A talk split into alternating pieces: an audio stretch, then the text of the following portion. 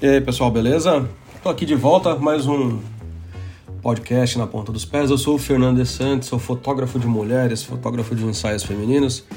Uh, se você não conhece o meu trabalho, uh, www.fernandodesantos.com, tá escrito aí na, na, descrição do podcast. Uh, e hoje a gente vai para um podcast que vai ser uh, monólogo, sozinho eu, falando sozinho. Não vamos ter, não teremos convidados e prometo não me estender muito, né? Vamos lá então. Bom, no episódio de hoje eu vou falar sobre sobre a minha entrada nessa área dos ensaios é, dos ensaios pagos, dos ensaios uh, para assinantes, né, que, é, que, estão, estão bem alta né, na, nessas plataformas de venda, como o Privacy, por exemplo, como o OnlyFans, como o Patreon, né? Então, uh, vou contar um pouquinho por que, que eu entrei, que tipo de conteúdo eu estou fazendo, o que, que eu estou sentindo, né?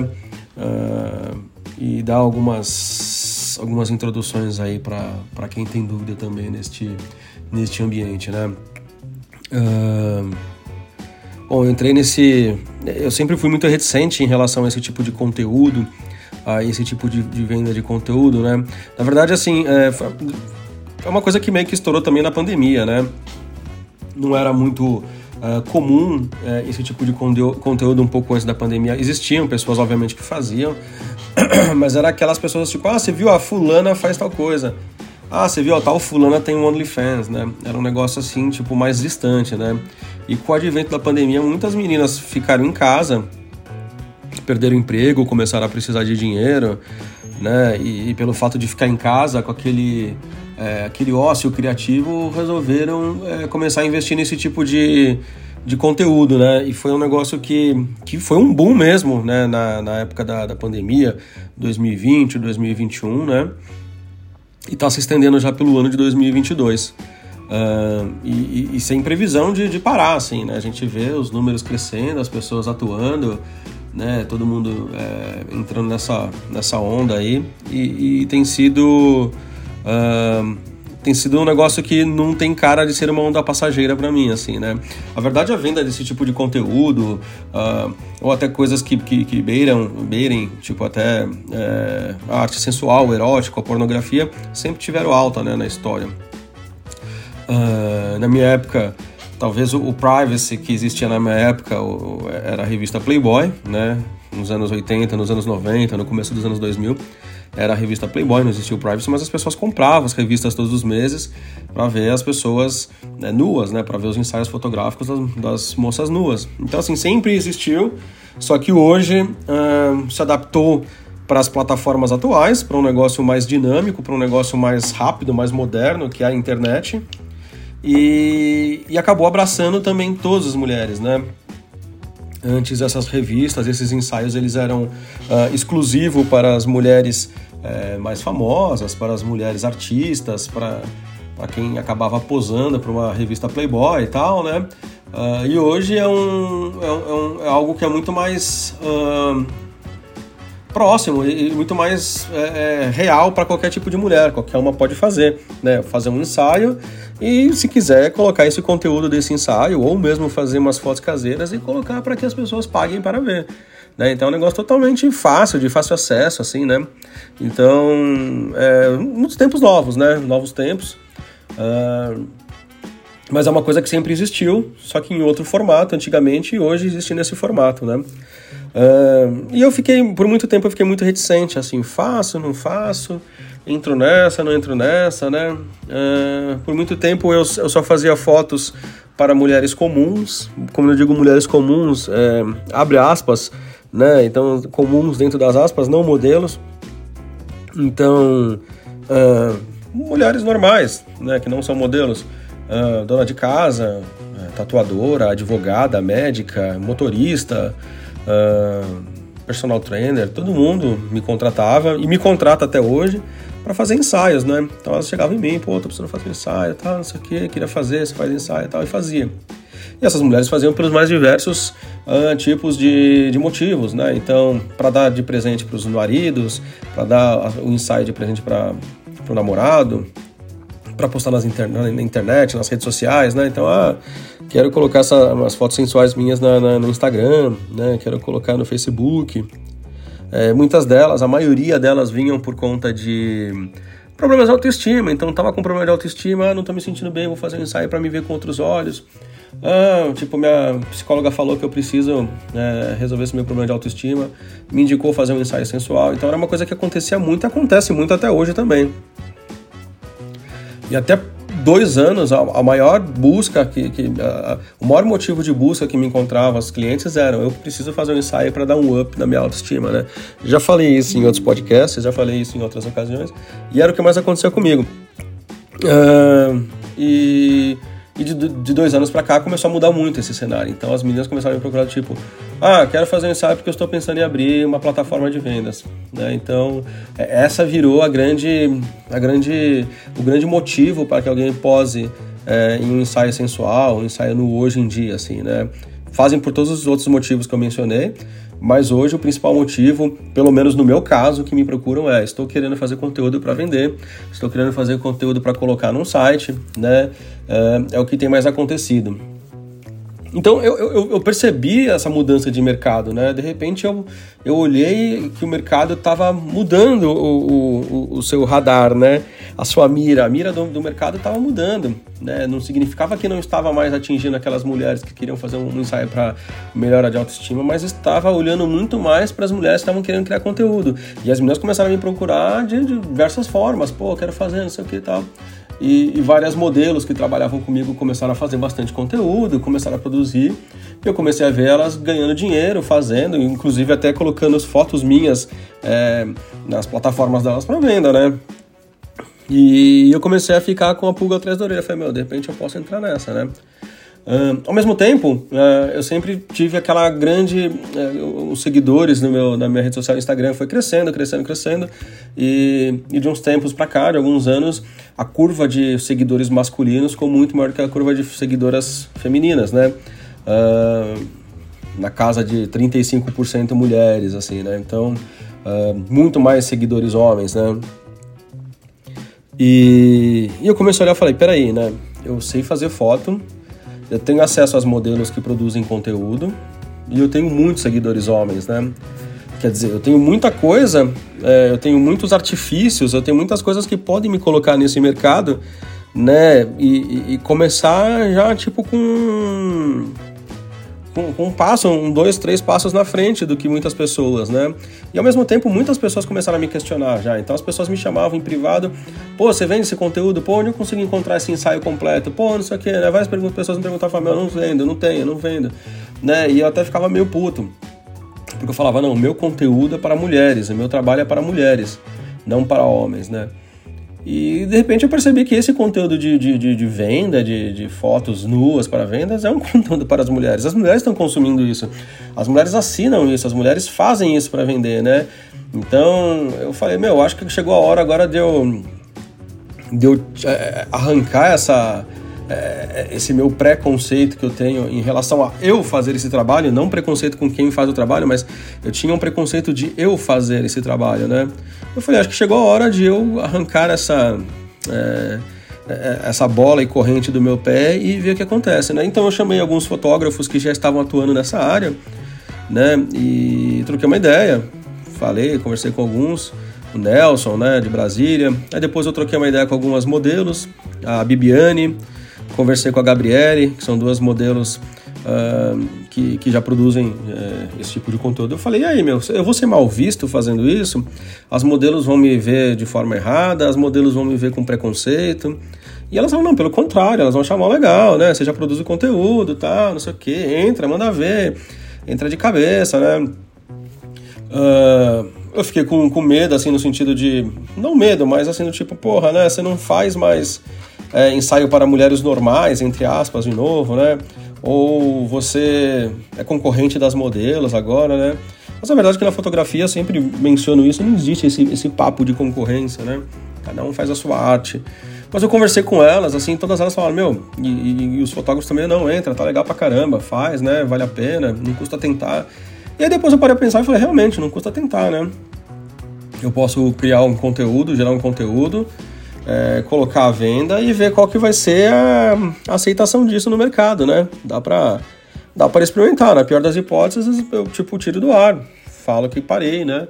Então, o risco que eu tinha era de tipo gastar o dinheiro com alguns ensaios e, e não ter esse retorno. E eu estava com bastante certeza que não ia ter esse problema, que pelo menos eu ia conseguir ficar empatado, assim, né? Pelos, pelas quantidades de seguidores, pelas modelos que eu já estava em radar para fazer o trabalho, assim, eu tinha certeza que ia dar algum, algum retorno, né? E aí eu comecei a pensar, mas que tipo de conteúdo eu vou fazer, né? Que tipo de conteúdo eu vou vender, né? É, o meu, meu Instagram tem muitas fotos é, naquela pegada da revista Trip, né? Que foi uma das talvez foi a minha principal escola de, de ensaios sensuais, ensaios femininos, né, que foi o que me que me despertou, inclusive, trabalhar com fotografia feminina, foram os ensaios das Trip Girls na, na revista Trip, né? Principalmente por influência da que tem é, influências de J.R. Duran, influências de Bob Wolfenson, né? Então, alguns fotógrafos que, é, que andavam pelos ensaios da revista Trip, né? E, coincidentemente, também eram nomes que apareciam na extinta revista Playboy.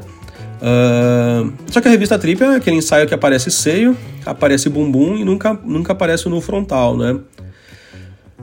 Eu gosto muito desse tipo de ensaio. Eu falei, mas poxa, eu acho que eu posso fazer no frontal se o no frontal for é, mais adequado, né? Tipo, no minha, na minha visão, assim, na minha concepção, né? E antes de eu ver a revista Trip, nos anos 80, nos anos 90 e no começo dos anos 2000, eu consumi muita revista Playboy, né?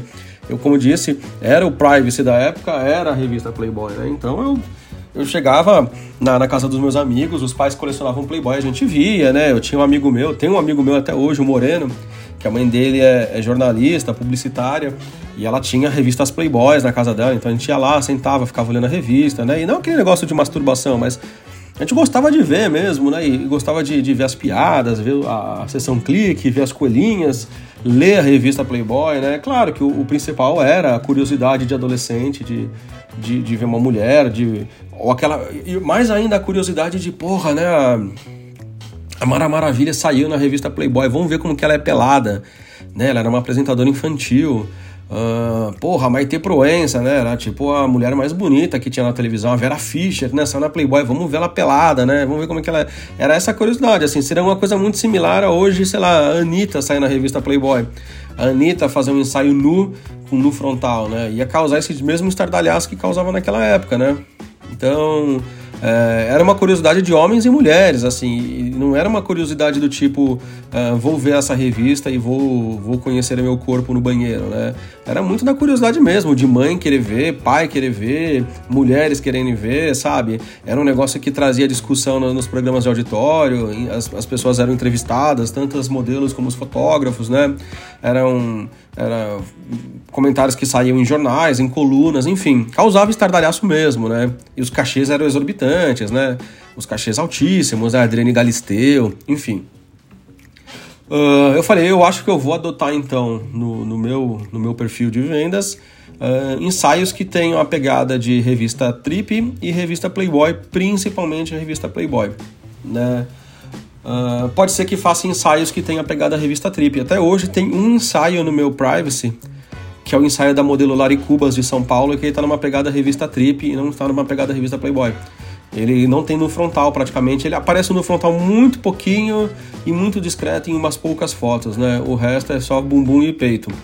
E as outras modelos não, todas estão com ensaio de no frontal, né? Bumbum e peito, né? Uh, mas aí vai de acordo com o meu feeling, vai de acordo com a história que eu quero contar, vai de acordo com a história que a modelo quer contar, né? Não tem muita regra, mas é, a regra para mim é ter o bom gosto, a regra para mim é trazer o bom gosto, a regra para mim é reviver um pouco é, essa sensação que eu tinha de ver ensaios completos é, quando eu pegava uma revista Trip na mão ou quando eu pegava uma revista Playboy na mão, né? Então, o que acontece hoje muito é que, por exemplo, eu chego no, no meu Instagram eu faço um ensaio muito legal, eu posto uma foto, ou posto um carrossel de duas, três fotos.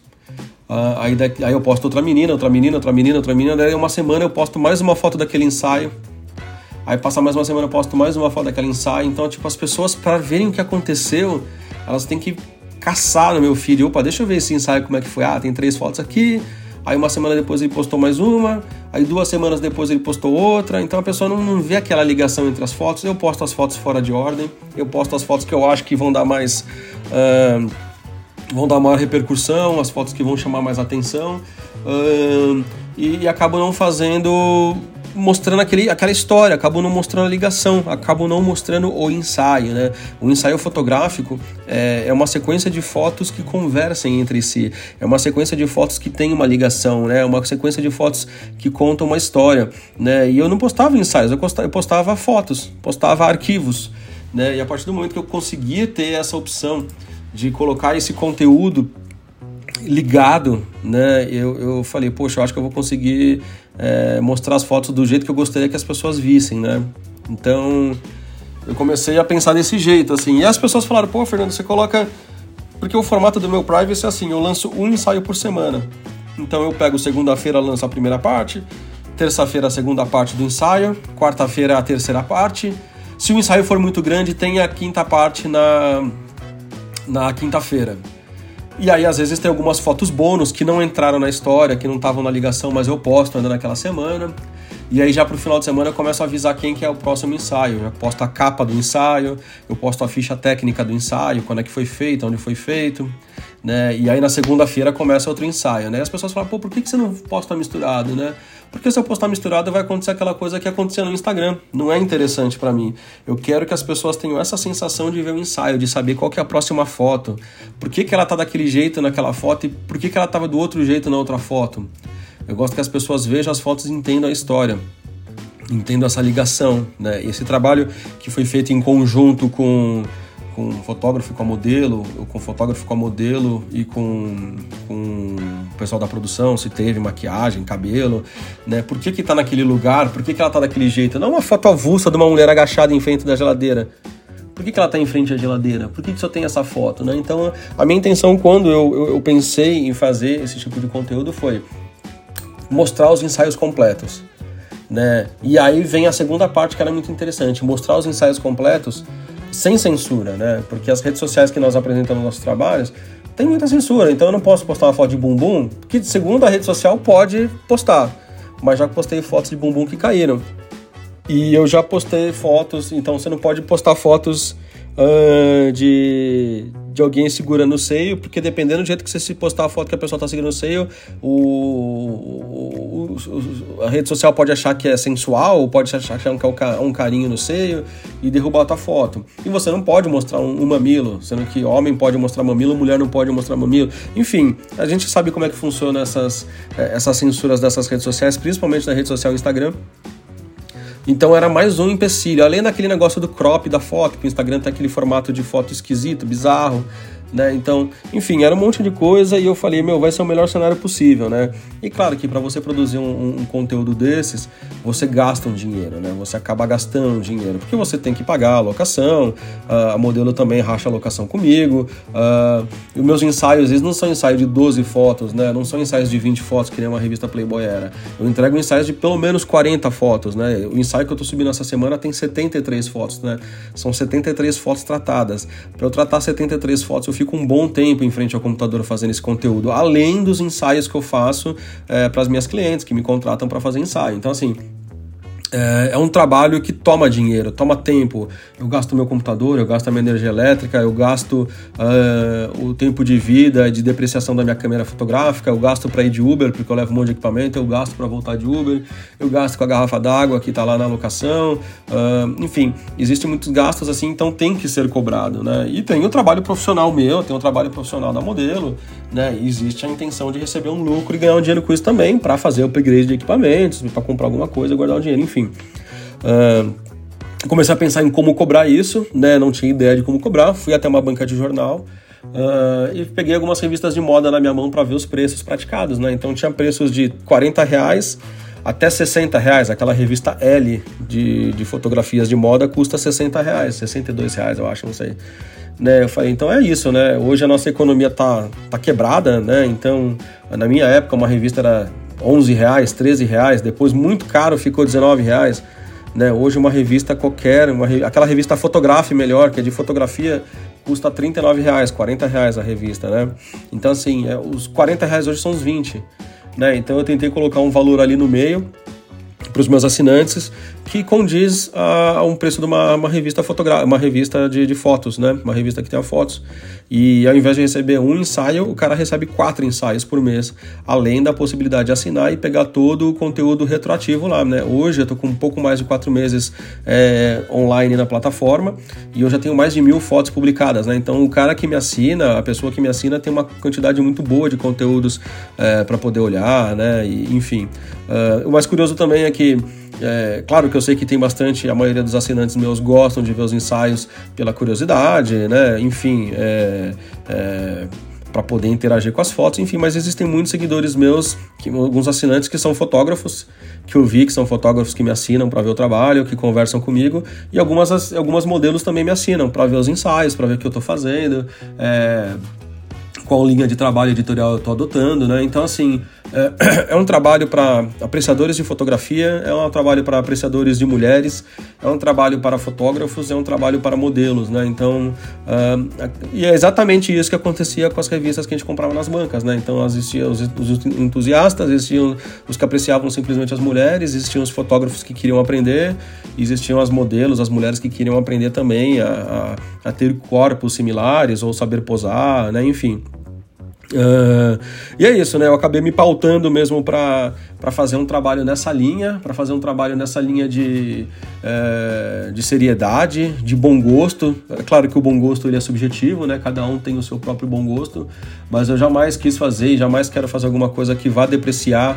Uh, a imagem da mulher, eu quero fazer um negócio extremamente bom gosto para que eu tenha orgulho de ver esse conteúdo no futuro e falar, olha o conteúdo que eu produzia, né, olha as fotos, e para que as mulheres olhem esse ensaio também e se vejam, porra, eu tô mal bonita nesse ensaio, né? E não tô fazendo nada que eu não gostaria de ter feito, né? Então é, eu fico pautado nisso, né? Um ensaio fotográfico sensual e nu é uma coisa que a Grazi Massafera fez, que a Sabrina Fassato fez, uh, que a Alessandra Negrini fez, uh, que a Nanda Costa fez, a Mel Lisboa fez. Então, assim, as pessoas, as pessoas famosas do Brasil já fizeram, fazem, uh, e não há mal nenhum, é apenas um corpo humano, é um corpo humano bonito, é a beleza sendo exaltada. Então é um trabalho que as pessoas podem olhar e apreciar e as pessoas que participaram do trabalho, seja eu, ou seja as modelos, ou os maquiadores, é, ou as pessoas envolvidas, olhem também é, e sintam orgulho e, e, no futuro, com o tempo passando, é, olhem esse, esse conteúdo também, esse material e sintam-se orgulhosos, né? E não eu para derrubar aqui o, o, microfone e não sintam é, arrependimentos, né? Então foi isso que eu me pautei e estou seguindo fielmente, é, procurando também trazer um material de muita qualidade, é, com pontualidade, sem furar, né? Até hoje eu não furei. Todos os dias eu acabo postando alguma coisa. Obviamente, sábado e domingo às vezes não posto alguma coisa, mas eu posto muito conteúdo, muito material. Vou começar a dar uma investida um pouquinho maior em vídeos também, né? Que eu tenho muito mais foto, porque afinal de contas eu sou fotógrafo. Mas já tenho alguns videozinhos, estou prevendo fazer mais outros vídeos. Uh, e sempre buscando um trabalho de, de excelência para quem gosta do meu trabalho e, e para os modelos que estão saindo. Né? Aí quem tiver interesse é, é, em, em, ver meus conteúdos, vai lá no, no meu Instagram, né, que está também escrito aqui na descrição do, do podcast. Lá no Instagram tem o link, né, ali em cima no, na, na, na, descrição do meu, do meu Instagram tem um All My, um All My Links lá, All Links, sei lá como é, é aquela desgraça. Aí você clica lá e você vai ver o, o endereço do, do, meu Privacy, o endereço do meu Patreon, né, para quem quer quem é de fora, quer assinar com a versão gringa, né? Tem a versão do Patreon também. E assinar lá e eu estou sempre aberto à discussão, a sugestões, comentários, né? Se forem respeitosos e se forem uh, edificantes de alguma forma ou construtivos, alguma coisa assim, né? E é isso, espero que vocês tenham gostado desse podcast. Agora, para variar, né? A gente vai fechar aqui nosso podcast com aquela dica cultural que, que é sempre bom, né? Tá aqui na minha mão, vinilzão da banda californiana, banda de punk, rock, uh, ska, hardcore, mas é muito mais punk, ska mesmo, The Interrupters. É uma banda uh, nova, entre aspas, né? Teoricamente nova, assim, perto do, do, do mercado atual. É, é um quarteto e é formado por três irmãos Kevin Bivona, que toca guitarra e canta, Justin Bivona, que toca baixo e canta, uh, Jesse Bivona, que toca uh, bateria e canta, e a vocalista é uma mulher, a Amy Interrupter, né, ela assumiu o nome de Interrupter, que é o nome da banda Interrupters, a lá Ramones, né, que tinha o Joey Ramone, o Didi Ramone, né, o, o Mark Ramone, o Johnny Ramone, né, todo mundo que entrava na banda recebia o, o sobrenome de Ramone. A Amy, ela era Amy Allen, ela assumiu o nome de Interrupter, que é o nome da banda. Todos, todos eles cantam, né, fazem backing vocal, a vocalista principal, obviamente, é a, a, a Amy. Uh, curioso que o baixista e o baterista são irmãos gêmeos, né, então é, fisicamente eles são bem parecidos no, no, palco, às vezes estão com cabelo diferente, mas é uma banda super afinada, faz um, um, um punk rock muito gostoso, é um, uma música para cima, é uma música. Uh, eu acho que eles se definem até um pouco como um estilo de música up, né, que te deixa feliz. Então as músicas são boas, com mensagens boas, né? É, é, é, como se diz, são músicas que, que, que são contra racismo, músicas contra fascismo, músicas para você levantar e correr atrás da sua bola, música para você é, valorizar as mulheres, né? afinal de contas temos uma, uma vocalista né, de muita competência né, nos microfones. E eu tô falando do disco In The Wild, que foi lançado agora em, em agosto. Né, é um disco muito legal. Eu tenho todos os discos do Interrupters, uh, inclusive eu tenho todos em vinil. Uh, é muito legal, gostei tanto que eu comprei a versão em vinil, o meu vinil é branco, e ainda comprei a versão em CD, a versão autografada pela banda toda. E chegou dos Estados Unidos, veio assinado pela banda toda, né? Foi uma promoção que a, a gravadora fez, a Hellcat Records. Uh, enfim, eu recomendo muito, tá na, nas plataformas digitais. Vocês podem escutar os quatro discos de, de estúdio deles. É, além de um disco ao vivo em Tóquio, que foi lançado ano passado, durante a pandemia, junto com o um documentário, vocês também conseguem ver é, esse documentário completo é, no YouTube, na, no perfil deles. Vale a pena assistir, é um documentário show desse show de Tóquio, né? Enfim, é uma dica aí para quem curte um, um, rock and roll, um punk, um ska, né? Bastante metal, tem bastante reggae também no estilo deles. É uma música muito legal, uma música muito para cima, né? Quando vocês estiverem se sentindo um pouco mais para baixo, vale a pena colocar o som do, do Interrupters. A banda muito bacana de, de punk, é, punk, reggae e ska. É isso aí, galera. Espero que vocês tenham gostado. O próximo podcast vai ser com convidada e vai valer a pena. Um grande abraço, falou, até a próxima. Tchau, tchau.